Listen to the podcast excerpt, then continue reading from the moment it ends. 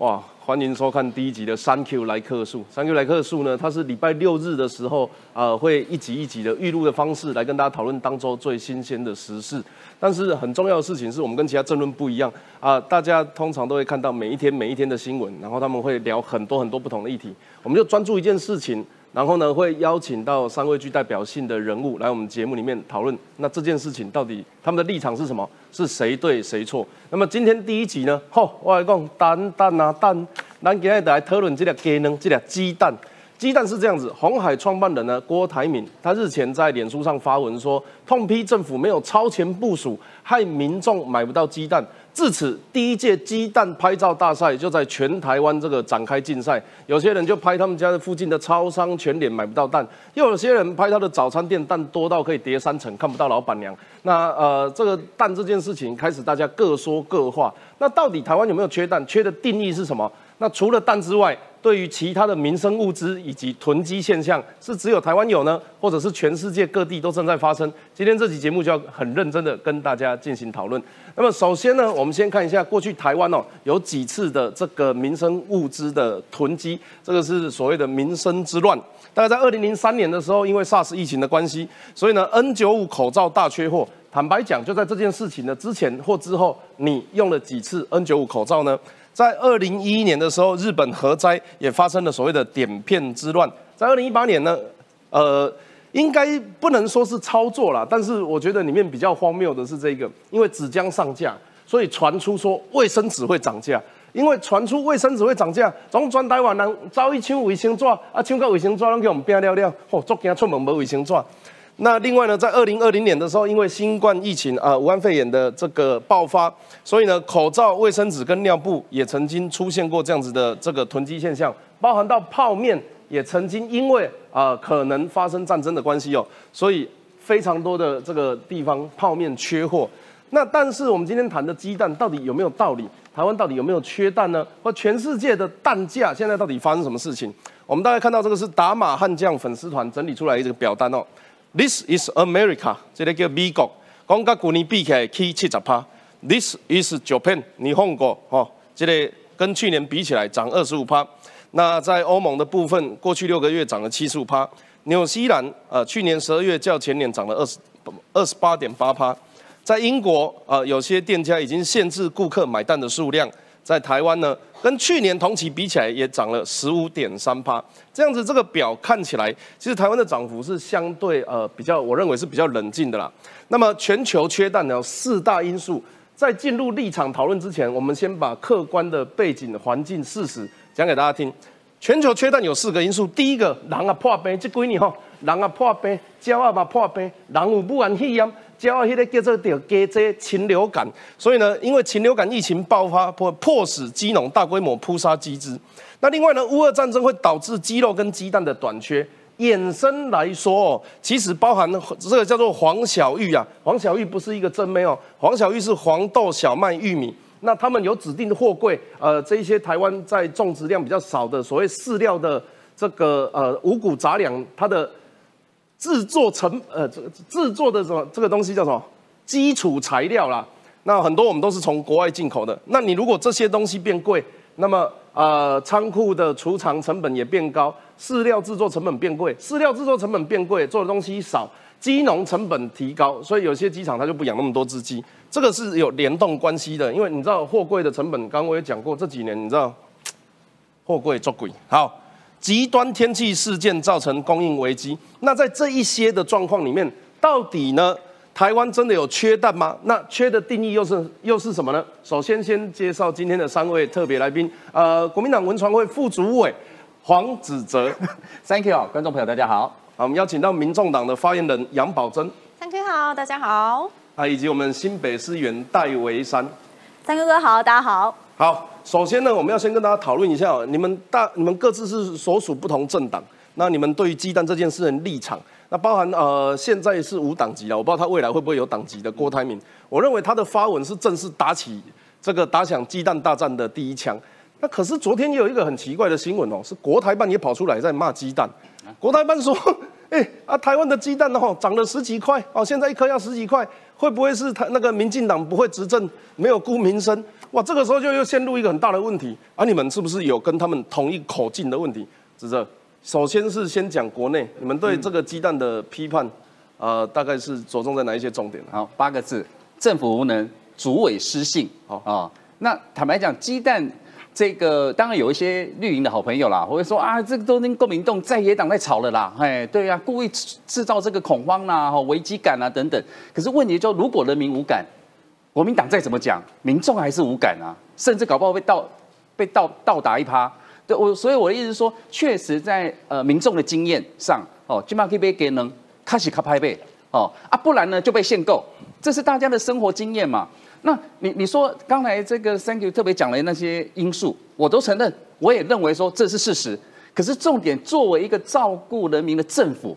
有一些东西你要去克服，你要帮人民解决嘛，因为执政权在你身上啊，政策工具在你手上啊，你本来就爱做 AI 嘛，哦，所以说我说我有一些确实，你说有一些天灾人祸哦，那不可归咎于政府，我我承认是有，我我我都没有讲不可归咎于谁，你要在那边帮我。好啦，我也讲，我也讲，去好，就是说民进党也会这样认为嘛，哈，但是就政府该做的到底有没有做做好做到？好，那刚才特别我举我举一个数字啊，这个很有趣。比如说刚才讲了几个因素里面哈，刚才讲这个禽流感的因素哈，你怎样？起码那起码那这个什么呃，这个叫做呃产产蛋的这个鸡啊，全台湾有几几只吗？四千五百万家哦，四千五百万只。那这一次受这个比人还多一倍，哎，对，差不多哦。那这这一次受影响禽流感扑杀了有多少？因为大家都讲说啊，这个禽流感影响啊，所以被扑杀。我今天就今天，我看陈吉仲的说法，一共几百万家，嗯嗯，四千一百分一百除以四千五百是多少？大概二点二趴。所以我一直说有影响，但有没有影响到这么大？这个大家可以公平嘛？哈，这只有二点二趴。不，我虽然虽然我是主持人，我不应该的，但我我很好奇，你觉得鸡蛋会莫名其妙突然涨价吗？你觉得涨价的原因是什么？当然有没有？当然我刚刚讲那些因素是有，但是就是说政府有没有在提前预防做一些？你觉得他们可以做什么？做好，比如说我举我举例了啊，比如说呃这这一次他们有提呃提供几个解方哦，比如说好解工啊，我们要赶快进口三十万只种鸡，丁立白，好啊，那这那人民就要问呢啊，为什么你万里经营者，紧你经营者？因为二零二零年开始我们就开始缺鸡蛋啦，那你现在三你基本上就被紧。你你如果你可以预测说啊，这个禽流感在这个什么这个秋冬哦或春天这个时候容易发生啊，你可以提早做这件事情嘛。在在第二个，他们说啊，我们赶快辅助农民鸡舍改建，是这个也对，因为鸡舍改建让它的生产更科学化哦，管理更有制度哦，生产就更多，这个合理啊。啊，我下面进行来走，早一点做，因为陈因为陈吉仲主委二零二年就成立了鸡蛋国家队了。他当时一句话跟我讲：“鸡蛋不用抢，天天买得到，安抚民心。”可现在状况是什么？鸡鸡蛋不用想，天天买不到。那那我我说真的，你说问题有没有严重到每一个人都吃不到吃不到蛋？不至于，这事实不至于。可是，在买鸡蛋上有没有困难？还是有嘛，甚至大家会有一些恐慌的心态，所以政府这个 还是要还要去注重，要去解决啦。嗯，我我我我自己的看法啦，当然我不应该跟你吵架，尽量克制。那你刚刚讲的是怎么让那个产量变多哦，包含引进种鸡，或者是呃二零二零的时候宣布什么政策，我都理解，我也同意。但是现在的问题，其实最根本的问题是成本上升的问题嘛。我刚刚讲提到货柜也变贵，然后饲料成本也变贵。而且二零二零的时候，你谁知道乌克兰跟俄罗斯会突然抱在一起，然后打起来？所以啊，这个成本变贵是不可控制的因素嘛。那之后的怎么样做弥补也好，或者是呃刚刚说的超前部署，还有哪一些能做？你刚刚看起来很想要回。没没没没，我我我同意哈。比如说你说那个饲料的问题啊，那全全世界的这个饲料都上涨，尤其玉米，因为给这些饲料的玉米居多了哈。那重点是什么？你知道我们这一次我们这个什么关税啊？哦，就玉米的关税我们减免。就让这些农民在饲料费上成本可以降低，对不对？这个这个措施是对的。可是你知道什么时候做吗？去年才做，我记得是去年的 maybe 五五月或六月了哈。那我意思说，是，但他也要问嘛，就说这个危机不是去去年开始，前年二零二零就开始了。那我意思说，这些事情可以早点做，就降低哈这一次这一次缺蛋的危机啦。就就政府外公你。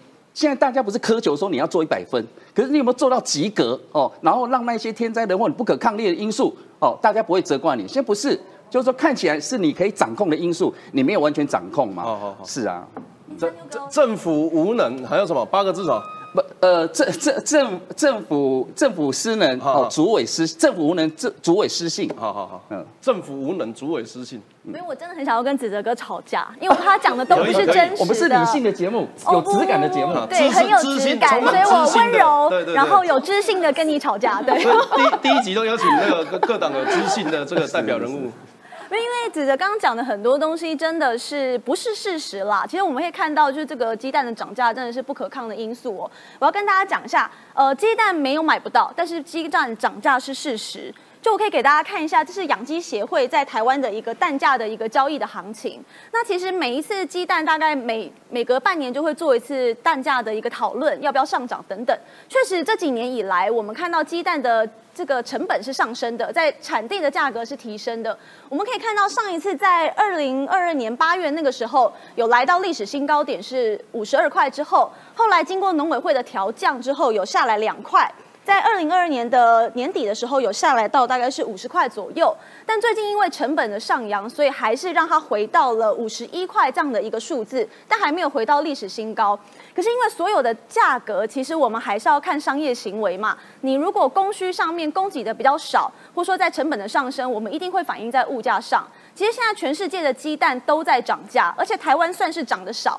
其实三哥哥，你刚刚有有稍微把这个数字都拿起来看嘛？其实台湾是涨了十五趴，可是你看到美国涨了一百四十五趴，欧洲涨了六十九点三趴，日本涨了五十六趴，纽西兰是二十八趴。其实全面我们可以看到，我们现在掌握比较先进国家的数字，每一个鸡蛋都是上涨，这是不可抗力的因素。首先，现在因为台湾是在冬季嘛，冬季天气冷，母鸡就不会想要下蛋。那禽流感的这个因素也会造成，就是整体的种鸡没有办法立刻的来到台湾。呃，台湾会养很多的母鸡，可是台湾没有这个蛋鸡的种鸡，等于说所有这些母鸡都必须要从国外进口，它才有办法去延续每一只母鸡可以生蛋的这个脐程。那母鸡其实生蛋也有它的年龄限制，基本上生了两年之后，它的产蛋率就会急速的下降，所以你一定要很快找这个种鸡进来补。可是现在问题是，全世界都在抢种鸡，因为全世界都爆发禽流感。呃，之前是在美国、在欧洲、在澳洲，其实都很严重。最近连南美洲都大爆发。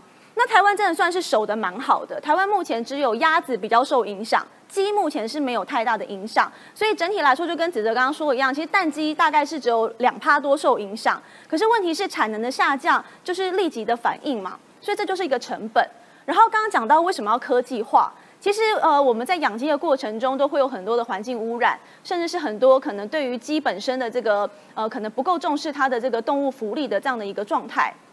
所以，呃，我们政府要想办法提升这个养养鸡农的这个所谓的技术，但是后来发现，哎，其实很多在提升技术层面之后，有一些传统的鸡农，他其实是没有这么大的经济能力可以去更新他的设备，所以慢慢台湾的养鸡慢慢科技化之后，其实都是由大企业去着手。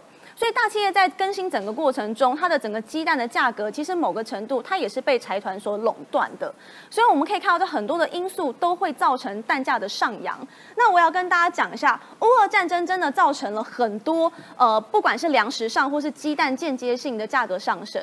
我们看到粮食哦，进口的玉米这两年其实已经涨了将近是一倍的价格哦。为什么呢？因为我们要看一下，呃，这些鸡都会吃什么呢？会吃玉米、吃小麦、吃些五谷杂粮，他们是不吃米的。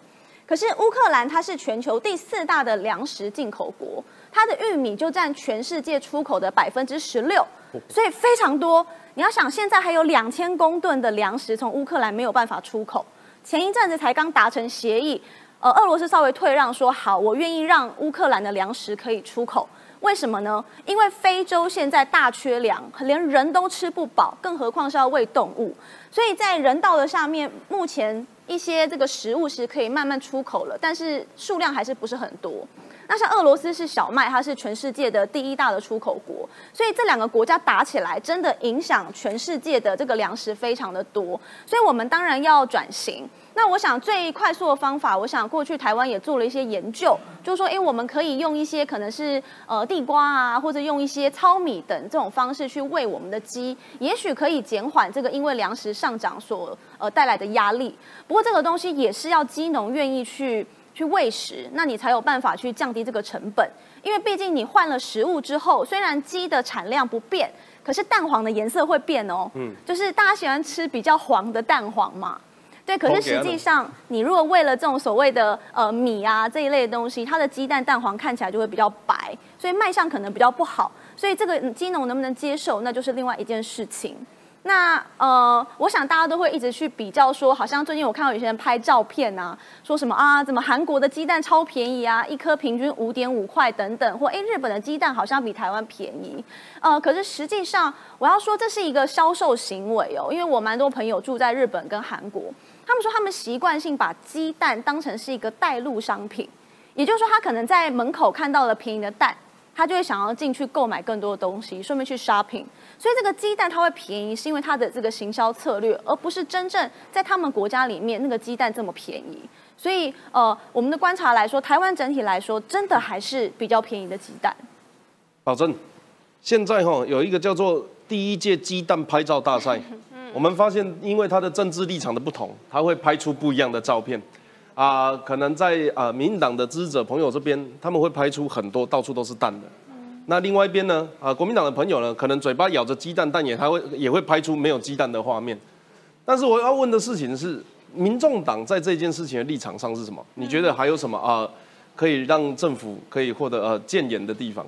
我觉得缺蛋，你说完全缺到就是买不到蛋，我觉得的确是有点言过其实，但是不至于。但是蛋价它的上涨是真的让大家非常非常有感。其实包括我自己，在 我其实以前也是都习惯一天，我觉得至少要吃到一颗蛋，这是我自己的饮食习惯啊。那当然，我这一次可能就是有时候我就觉得，哎，方便的话，我就去便利商店去买茶叶蛋。但我真的从小到大，我没有印象过就是茶叶蛋缺货这件事情。就是现在已经就是连续去走了几家便利商店。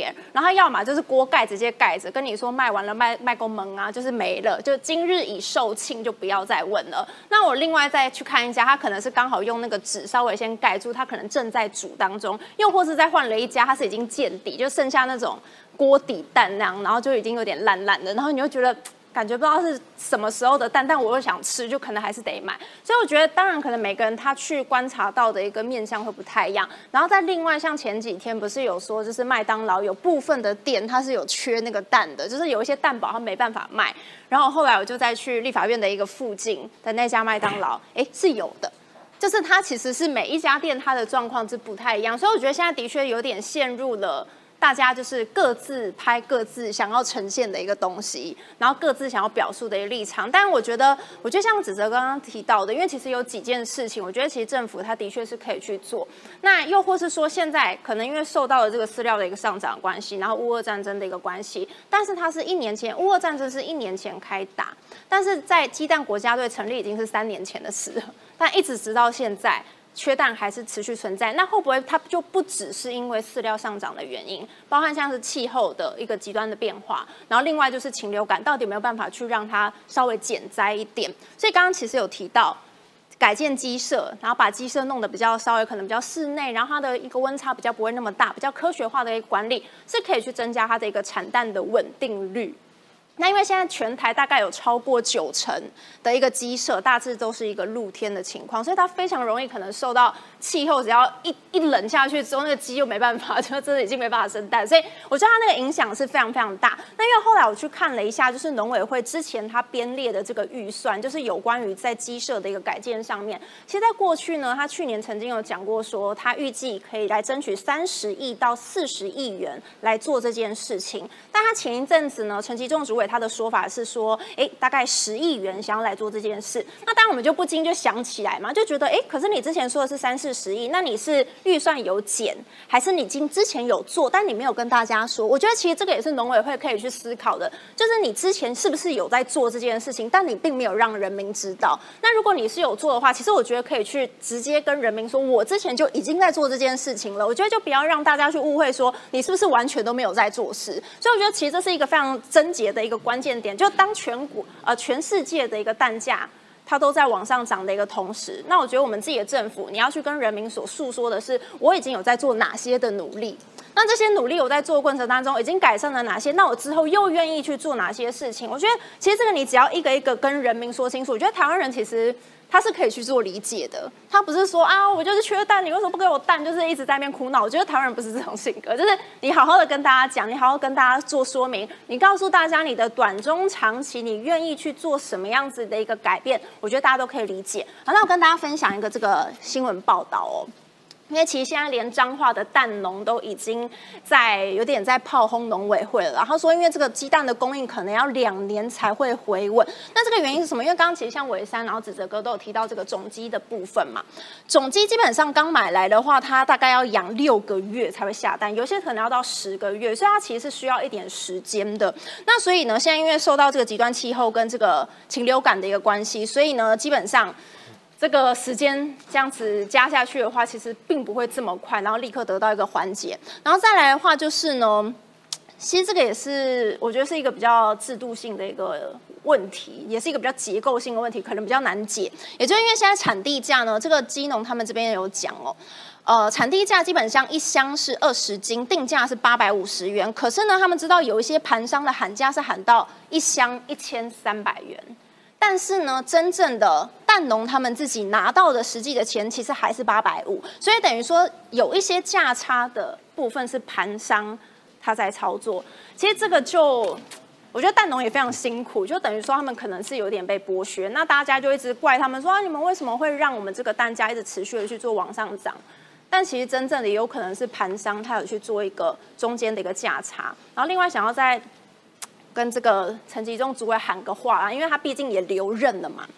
那留任了，基本上大家其实现在对他的不谅解程度其实是非常高的，就是大家会觉得说，你既然留任，那请你把蛋价稳定好。但现在又有另外一个说法是，他可能是要去当陈建仁院长的挡箭牌，因为他如果直接下来了，这个蛋价的问题就会立刻射在院长身上了，所以他可能必须先去当这个挡箭牌的角色，也可以理解。但是因为我后来去观察一下，他最近他讲了一段话。他说呢，预估在二月的下旬到三月上旬之间呢，这个产量应该可以慢慢的恢复，然后预计到了四月之前，哎，就可以稳定下来了。我就想说，二月、三月、四月，所以到底大概什么时候可以稳定呢？现在不太确定。然后我就再回到一年前再去看陈吉仲主委曾经讲的话，他当时的说法也是大概到了三月左右，哎，就恢复稳定了。然后他又想说，哎，所以过了一年之后，怎么一直陷在这个轮回里面？我觉得就会变成让大家会想说，你会不会是有点失信于民？就是你如果好，真的是因为全球的一个因素啊，那就跟大家只讲就好。那你现在目前做哪些事情？你未来想做哪些事情？这个讲清楚就好。但是因为现在它变成在过程当中，它会反反复复，然后可能呢跟大家讲说啊，不是因为缺蛋，只是因为需求量上升，又或是呢他曾经讲过说他只管。蛋荒哈，这个稳定蛋荒这件事情不要发生。当然，他没有管蛋价，那大家就炸锅了嘛。你不管蛋价，那我之后这个蛋一直持续这样涨上去合理吗？我去吃了一家平价的茶餐厅，港式茶餐厅，它有那个不是都有一些那种加点的嘛？我就看了一下荷包蛋，我说荷包蛋加一颗要三十块，我想说这也太贵了吧？这是怎么会已经要加到这么多？前阵子其实有一些网友还在酸说，以前是泡面加蛋。再接下来会变成蛋加泡面，这个蛋再持续涨下去，我觉得大家这个会没看急。啊，这个哦，资本市场啦，坦白讲，我对这个议题我有我自己的看法。我想问维山哦，如果说在资本市场，蛋蛋蛋是管制性物资嘛？当然不是啊，不是嘛哈？那是不是以后如果便当涨，我们就去抗议？其实以前也有发生过嘛，好像卤有一间卤肉饭。涨价被抗议嘛？麦当劳涨，我们去抗议麦当劳；油价涨，我们抗议中油。那这个这个抗议是不是有道理的？有一句话叫做执政党哈，你讲十句话，有一句讲不对就要被人家骂。但在野党哈，他骂你十句话，只要有一句骂对，他就可以一直骂。你会不会在觉得在执政党的立场上面，他呃在这个地方是呃有有苦难言，或者是会认为国其他的民主国家可能大家都会遇到一个共同的问题哦，比如说啊。像乌克兰，它现在有一个共同的敌人啊，像日本，他们也有他们要遇呃面对的问题啊。但是你会不会觉得大家好像没有没有办法一起同甘共苦，然后正面面对这个弹价的问题，把它当成政治议题来攻防？哎，就我觉得很多是感受上的问题啦，所以我当然可以理解民众对于蛋好像担心吃不到的那种心情，因为现在就是整个在野党都在吵说没有蛋嘛，所以大家自然会放大这个恐慌。就像以前的不管是卫生纸之乱啊，或者泡面之乱，大家总是对于稀缺的物质会很想要去追求，所以可能会过度购买，所以你会更买不到。所以这个东西是很容易是一环扣一环的。那我觉得，呃，民党已经算是很认真在控制这个物价，或者是说控制这个蛋的配给。那不过当然，蛋它不会是是一个必须的相对必须物的物资，因为它是一个它是一个比较有保存期限的，因为蛋不吃会坏掉嘛。你即便冰在冰箱里面，大概冰一个月，大概还是会坏掉的状况。所以一个没有办法久存的物资，呃，基本上它不会是刚刚你说是这种公有配粮的这种概念去做一个呃长时间的必须物资的配给的一个控管。那我们可以做就是稳定它相对的物价，让大家在一个合理的价格里面买到，然后基基本上是买得到的状况。那当然，刚刚到底说有没有涨价，一定是有涨。可是这个涨价在全世界放大来看，我们算是几乎没有涨的国家。可是不可否认，现在全世界都在通膨，呃，尤其是在这个疫情之后啊，每一个国家都在大量的做这个扩张性的这个财政支出，为了要唤起经济。因为大家因为害怕不敢消费，所以国家就必须要投入更多的这个资源去消费，包含我们呃接下来要发的六千块，其实也是同样的道理，我们需要促进消费。可是大量的这个金钱跑进去了这个所谓的市场之后，它就会让每一项的物品的价格可能会有所浮动。当然，基本上它一定是通货膨胀啦。所以我们会看到在鸡蛋上面某个程度，呃，不管是在供需上面的问题，或者是说因为这个天气，或是各各项可能是战争的问题，它可能都有一些波动。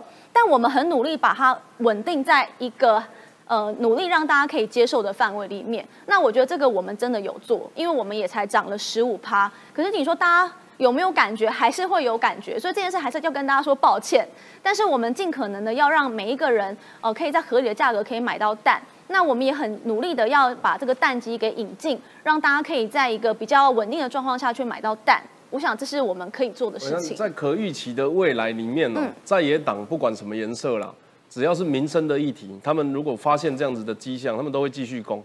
那你们有没有内部呃，不要说内部讨论啊，或者说你自己会觉得，会不会觉得说蛋只是一个起点，后面可能还会有我不知道卫生纸啊、泡面啊、咖啡啦，我不知道他们可能还会再讲什么。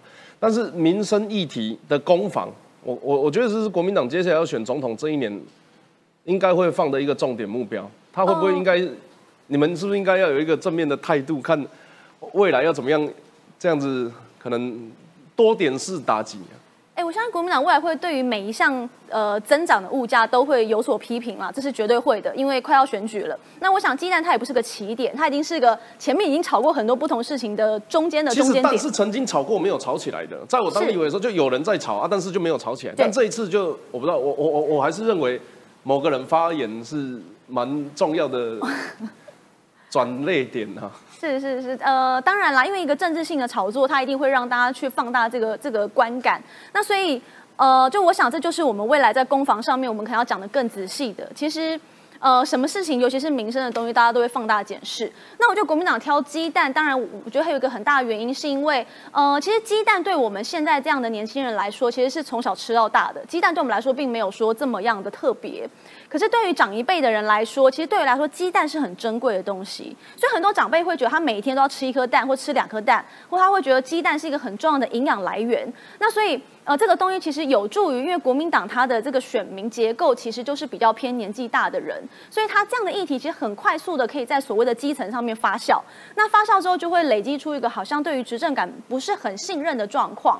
那所以鸡蛋这个东西很有效的可以呃。Catch 掉就是国民党自己的就核心选民，所以它的影响也会特别大。尤其平常煮饭的可能都是一些呃妈妈啊，或者是一些家里的长辈。我说以比例来说，如果如果我是执政党，我不太会去跟大家炒鸡蛋的事情。我我我会很坦白跟他跟大家讲，但这个东西从原料开始就不是政政府管管得住的东西。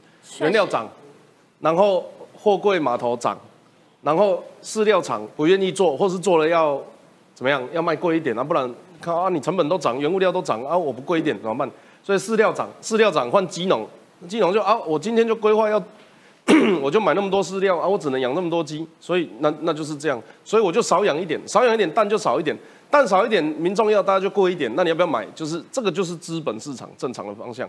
可是今天会变成政治议题，我认为有一个很大的问题，两个原因啊，一个叫做恐慌情绪，一个叫做资讯混乱。大家不知道发生什么事啊？我只觉得我每天早上都要吃得到蛋，结果突然有一天蛋不不见了，或者是有些地方有，有些地方没有，所以大家会感到很恐慌。这个好像我每天应该要发生，每天早上眼睛打开要看到东西不见了。那执政党把前面那些逻辑讲出来，那很简单嘛，你们要我介入哪一个部分？我要介入货柜码头，全世界的这个呃码头港口在涨啊，那台湾不要涨，好，还是我要介入饲料厂？不可以加价贩售，还是要规定鸡农一定要用几只鸡下去养？那大家来讨论，我觉得这个就可能健康一点。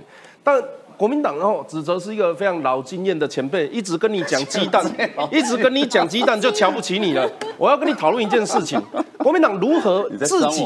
没有没有没有，我是认真的哈。你看冰雪聪明，看牙齿就知道。国民党如何区分？国民党昨天突然跑出来讲啊啊，台湾的鸡能有够鬼差一点。然后，民进党的立委赖瑞龙就说：“嗯，啊，哥有你的代志啊，你当时关心过台湾的鸡能。”国民党一定内心很着急啊！明明这题我们打得好的，中共要跳出来讲话啊，害我不知道要不要跟上。国民党如何区分在中共对台的统一阵线作战，也就是所谓统战里面？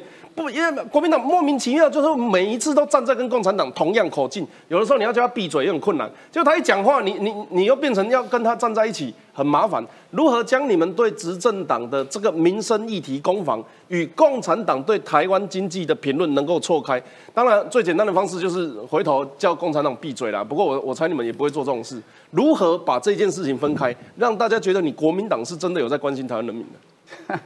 不是我坦白讲，这是两回事啦。有心人才会把它看作一回事嘛。我是有心人，啊，我相信跟我一样的有心人很多，是吗？那不是，我就尊重，就大家要有心无心哦，要用怎么样的方式去判断这件事情。没有在讲台湾好话的，他他跑跑来跟你讲一样的话，你不会很很慌。所以这也是不老经验，所以我要问你，你要怎么把它分，让大家知道你们是分开的？不然不然我问你了哈，我请教你，就是说，比如说大大陆 A 克法是事实上就是对台湾让利嘛，是不是？好，那台当当时国民党在推 A 克法，民进党骂的要命。那现在这个时候民进党执政了，他 A 克法也没废掉，继续维持，继续接受对方的让利。那请问民进党跟对岸是？我们是卖东西过去，我们不是免费拿钱的，是沆瀣不？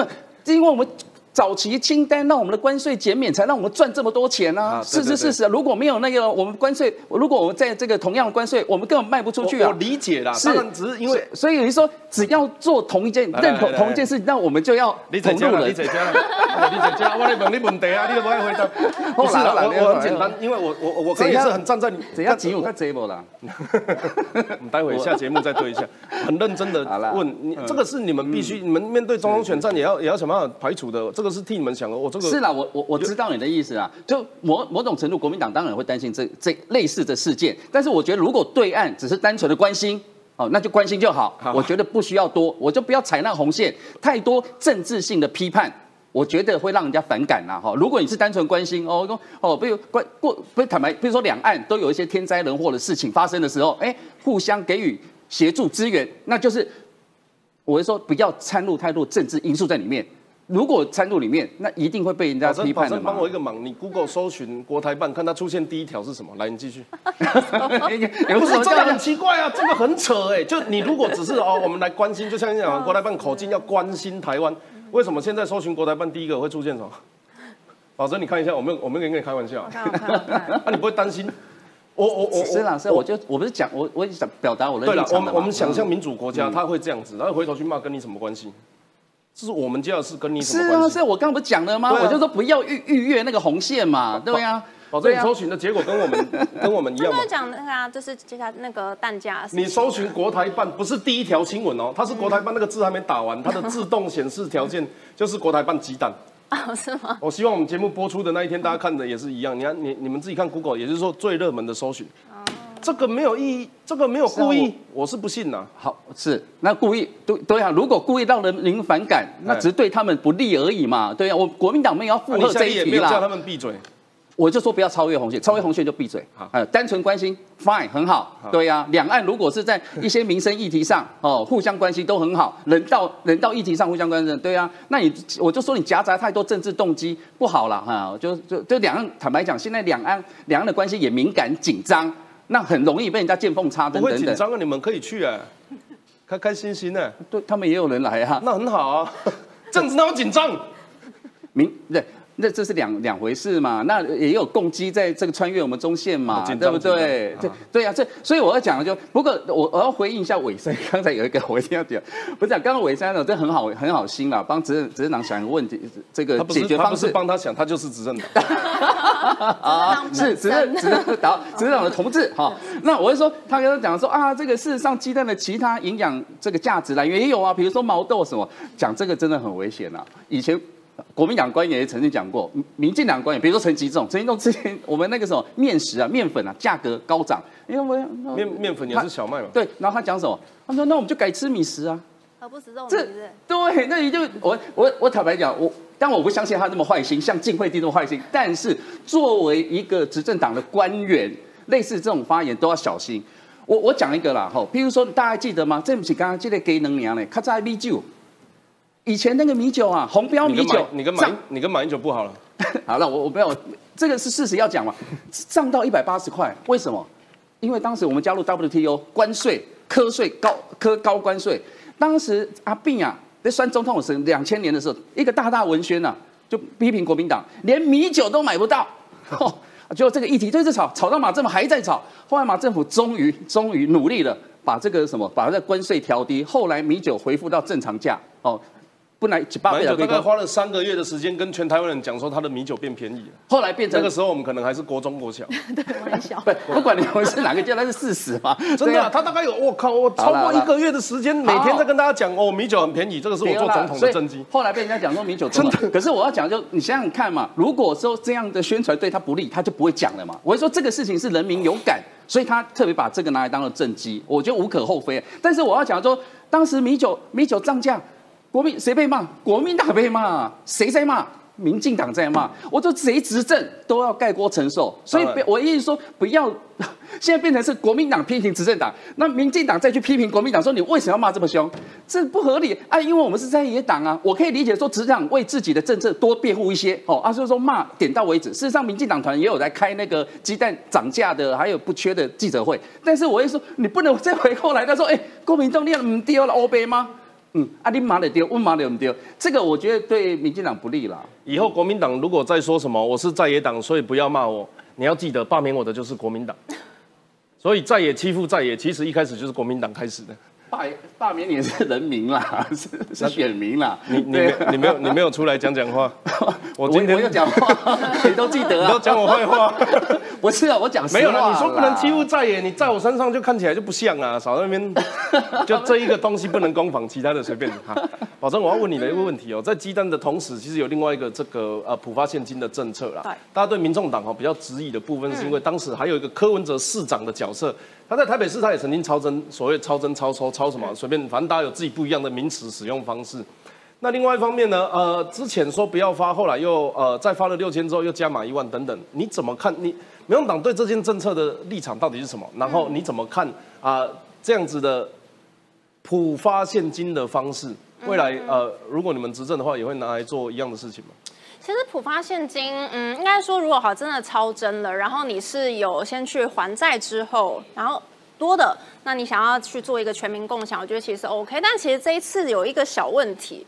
可能也不太小，就是呢，因为它其实这一次在呃劳健保的一个拨补上面，其实它看起来有点不太成比例。跟大家分享一下数字哦，就是健保的话，它是补助两百亿元，然后劳保部分呢，它是补了三百亿。但其实认真说的话，其实劳保的基金，劳保基金可能在二零二八年它会面临破产危机，所以其实大家本来担心的是说，那你能不能够先把超增的部分，这个税收超增的部分，然后就先去。把它弄到这个所谓的劳健保的一个波补上面，你先把它尽量多填一点点，因为看起来这填是填的不太够的，所以尽量多填一点之后，然后你再去做一个全民共享。我记得有补中有吗？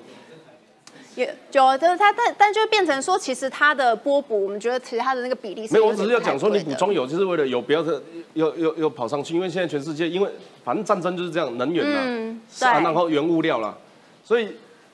补中油这个应该是健康一点，不然下一题应该就换油价了。现在还有一个问题啦，因为其实已经有连续几年有一个超增的现象，那我觉得这可能也是因为其实就是 Thank you 哥之前也是立委嘛，所以你自己也很晓得，就是你在过去如果政府你当时在收入预算的部分，你可能有比较低边的一个情况之后，然后到了年底再跟我们说，哎，收入有超增，所以看起来好像就是。我们这个政府经营其实是非常非常的 OK 的。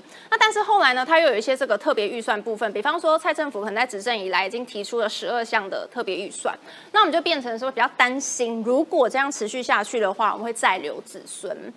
现在我们在国库署的一个公告哦，我们光到今年二月，其实国人平均负债就已经到了二十五万了，所以我们其实是比较担心说，如果假设每一年你都因为这个超收的关系，然后我都要做一个全民共享，但会不会其实他的这个再留子孙的事情，他会一直层层的叠下去，一直不断这样下去，所以我们觉得这个对财政的所以你觉得一个纪律不要发比较？我觉得这对财政纪律会有一个问题，不是说不要发，而是说好，比方说我们可能还债优先，那真的多了，我们再来做一个全民共享。但我觉得如果每一年都这样，其实是有点怪怪的。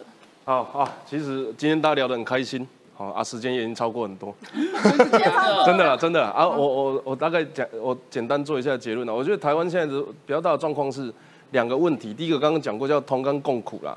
因为民主国家哈有一种特色，就是在野党不会跟执政党共苦啦，扣列代级党我走的变赫啊，所以他们可以同甘，不能不能共苦。要发现金，大家一起发，你六千我一万，然后等下再加码一万五。但是我的蛋变贵了，而不行哦，我的油变贵了，这不行哦。